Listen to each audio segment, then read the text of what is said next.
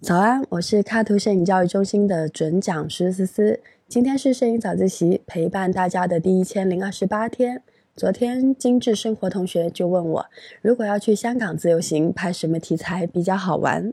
作为一个看 TVB 长大的九零后，以前看香港公益广告、鼓励市民学习英语的宣传片，就经常听到这么一句话：“Hong Kong is an international city。”意思就是香港是个国际化的大都市。其实也是如此的。为什么这么说呢？因为当你行走在香港的街头巷尾，就会看到很多不同肤色、说着不同语言、来自世界各地的人群。那我们就开始海陆空包围拍摄它吧。先说一下海吧，过大海，从九龙半岛到香港岛去，横跨维多利亚港，可以到尖沙咀码头乘坐天星小轮，且每次只需要港币一元，带你吹一波港风。嗯，基本是柴油味的，试过你就知道了。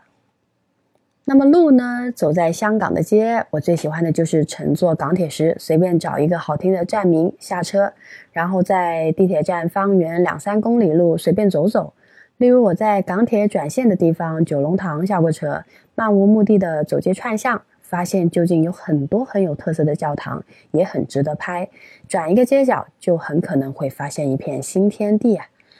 至于最后的空的打开方式，不得不说，从尖沙咀码头坐天星小轮到中环码头下船后，朝着摩天轮径直走去，大约五分钟到达，就可以乘坐这个高度六十米的摩天轮，给你另外一个视角欣赏维港的日与夜呀。当然，如果去香港能带一枚软妹子是最适合不过的，因为真的很适合街拍。在小街小巷里，想要小清新可以小清新，想要都市丽人也可以在高楼林立下都市丽人，城乡结合新主义。好了，今天是摄影早自习陪伴大家的第一千零二十八天，我是卡图摄影教育中心的准讲师思思。